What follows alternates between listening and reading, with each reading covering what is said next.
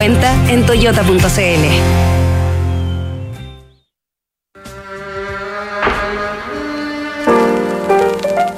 Nos sumergimos en las historias y las canciones de los ángeles caídos, los mártires y los héroes trágicos de la música popular.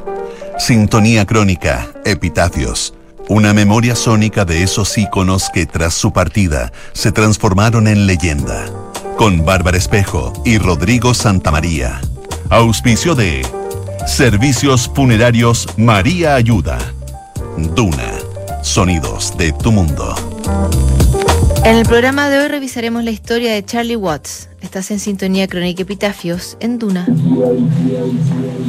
Quitado de bulla y poco dado a los escándalos, Charlie Watts logró cultivar el bajo perfil detrás de la batería de los Rolling Stones. Su muerte a los 80 años enlutó una escena que lo ungió como uno de los representantes de la era dorada de la música popular. En sintonía crónica epitafios, en Duna, Charlie Watts, un caballero del rock.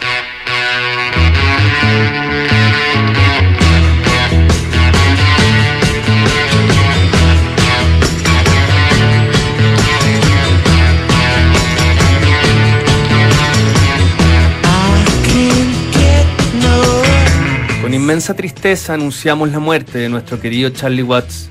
Ha fallecido en paz en un hospital de Londres, rodeado de su familia. Watts era un amado marido, padre y abuelo y también como miembro de los Rolling Stones, uno de los mejores bateristas de su generación. Con este comunicado, la banda Rolling Stone tiñó de luto el pasado 24 de agosto de 2021. El fallecimiento de Charlie Watts, eterno baterista de la agrupación británica, marcaba el fin de una época y sacudía al mundo de la música popular con una ineludible realidad. Los ídolos de los 60 y 70, una época que reconfiguró todo el mapa cultural del mundo occidental, estaban empezando a morir.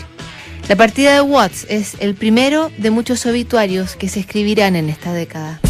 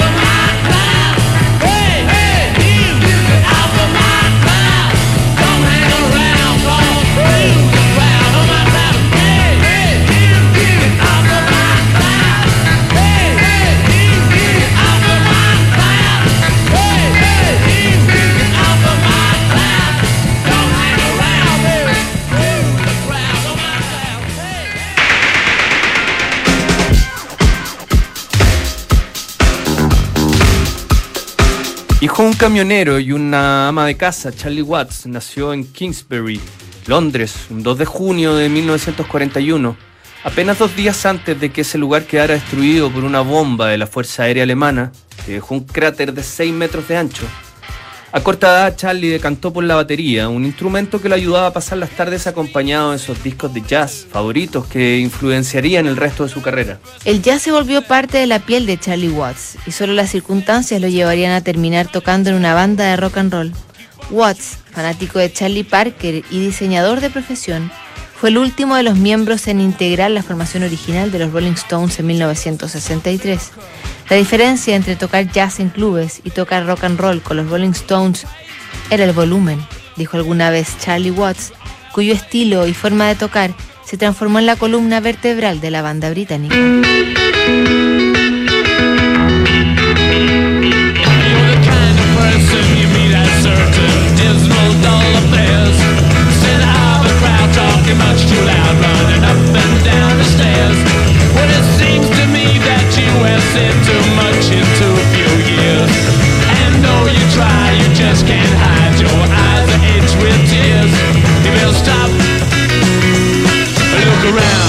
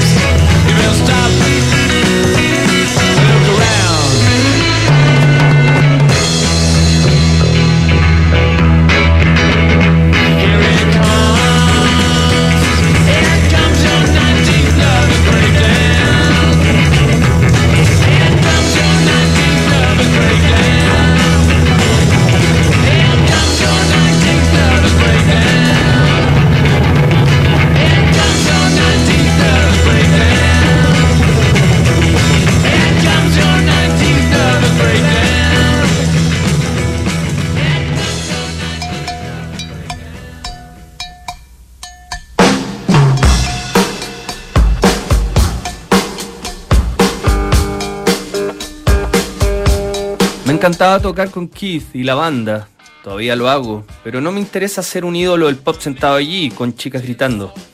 No es el mundo del que vengo, no es lo que quería ser y sigo pensando que es tonto. Esas palabras de Charlie Watts demostraban su aversión al estilo desenfadado que cultivó el resto de sus compañeros de banda. Eso de sexo, drogas y rock and roll estaba muy lejos del perfil que cultivaba Charlie, un tipo callado pero brutal a la hora de imponer sus opiniones. Así al menos lo demuestra una de las historias legendarias de la banda, que ocurrió en 1984 en un hotel de Ámsterdam, Holanda. Según relató Keith Richards en su autobiografía, habían llegado a las 5 de la mañana a la habitación y Mick quería llamar a Charlie Watts a su pieza. Aunque Keith le dijo que no le parecía la hora indicada, Jagger hizo la llamada y le dijo, ¿dónde está mi baterista? Minutos después apareció Watts en la puerta, vestido con traje, corbata y bien peinado. Él ni siquiera me miró, pasó directamente a mi lado, se plantó ante Mick y dijo, nunca me vuelvas a llamar tu baterista. Luego lo agarró por las solapas de la chaqueta y le dio un gancho de derecha contra Richards en su autobiografía. El guitarrista agregó que si no hubiera intervenido, la pelea habría escalado. Otras fuentes dicen que Charlie le respondió a Mick, yo no soy tu baterista, tú eres mi cantante.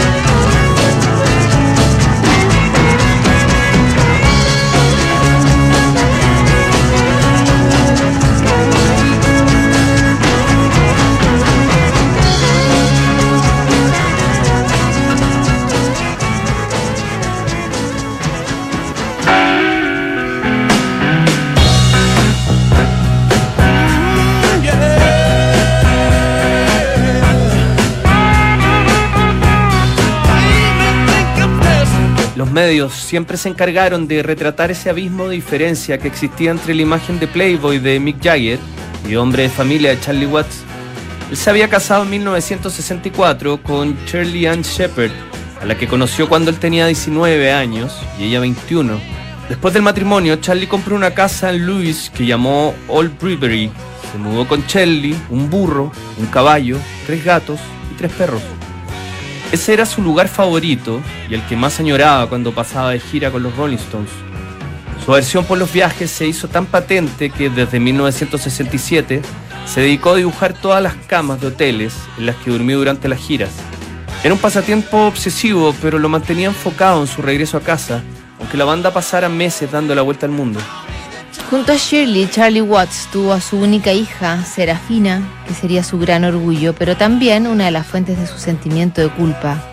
En 1986 ella fue expulsada del internado Millfield School por consumir drogas. La prensa amarilla se hizo un festín de la vida familiar de Charlie cuando ese mismo año se supo que su mujer había entrado en un centro de desintoxicación para dejar el alcohol. Ella había caído en una crisis al sentirse incapaz de llevar adelante esta suerte de familia inorgánica formada por una hija interna lejos de casa y un marido siempre ausente. El colapso familiar hizo que Charlie Watts cayera en la heroína, una adicción que lo tuvo en las cuerdas. Tras desmayarse en un estudio de grabación y romperse el tobillo al caer por una escalera, Charlie supo que había ido demasiado lejos y dejó la droga.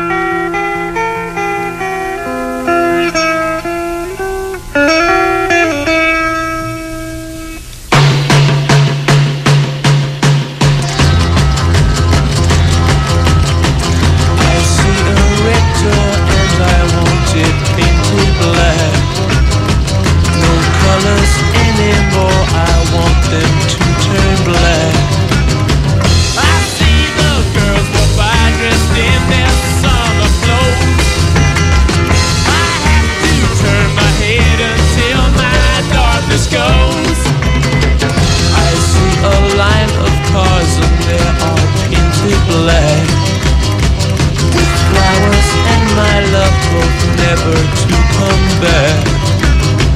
I see people turn their heads and quickly look away. A baby, it just happens every day. I look inside myself and see my heart is black. I see my red door, I must have it painted black.